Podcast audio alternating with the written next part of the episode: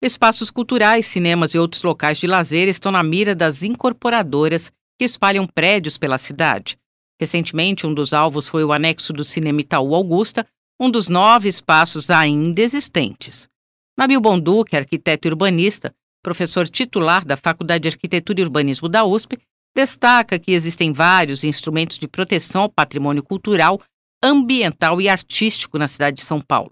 No plano diretor, essa é uma diretriz muito importante. Foi criada até a ZPEC, Zona Especial de Proteção Cultural, para garantir esses espaços.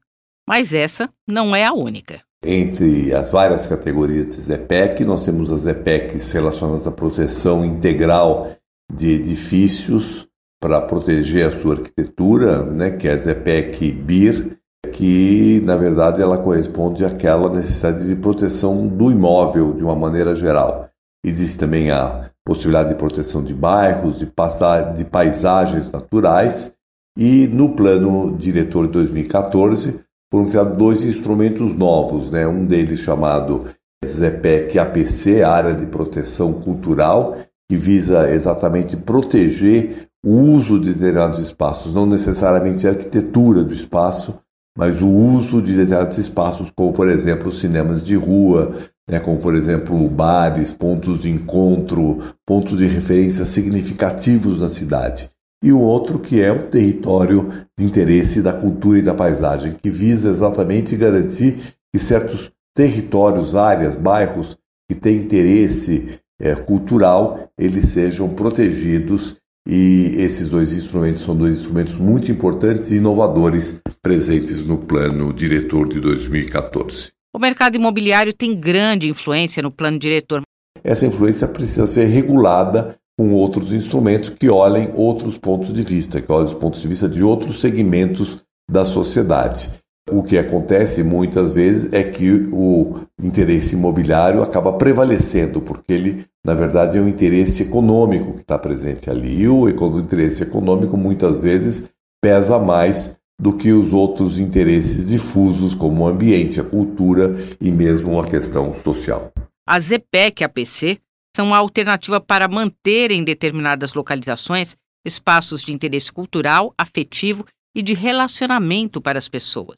Um exemplo dessa situação foi o caso do Cine Itaú, que foi vendido para uma incorporadora, mas teve o seu local protegido. Ele funciona de modo que o empreendedor pode fazer um novo empreendimento naquele local, mas tem que inserir dentro daquele eh, novo empreendimento uma área correspondente e um espaço correspondente àquela atividade que se quer proteger. Por exemplo, se fazer um edifício, mas manter no térreo dele, ou no primeiro andar, um cinema, por exemplo, ou um, uma área de sociabilidade, um bar, uma área de encontro, como é o caso do Alto Borogodó. Tem vários espaços dentro da cidade que estão ameaçados de desaparecer, né? principalmente porque alguns desses espaços estão localizados em áreas de muito interesse do mercado imobiliário. E o mercado imobiliário ele tem um poder econômico que essas atividades não têm. O objetivo do instrumento é evitar o desaparecimento. Os cinemas de rua, os teatros de rua,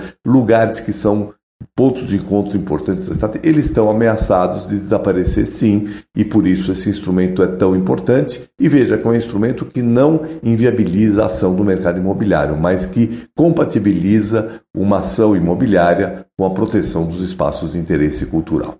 A mobilização da população é fundamental para evitar que as leis sejam burladas. Neste caso, não é só para evitar que a lei seja burlada, é inclusive para indicar esses espaços. A população tem um papel decisivo. Inclusive, esse dispositivo ele funciona desde que a população declare claramente, através de baixo-assinados, de manifestações, que aquele lugar deve ser protegido. Isso é indispensável, tanto quando a população indica o espaço, como quando o espaço é indicado pela própria Secretaria de Cultura. Ou seja, é fundamental a mobilização da sociedade para evitar que a lei seja efetivamente aplicada. Eu conversei com o Nabil Bonduque, arquiteto e urbanista, professor titular da Faculdade de Arquitetura e Urbanismo da USP. Simone Lemos, Rádio USP São Paulo.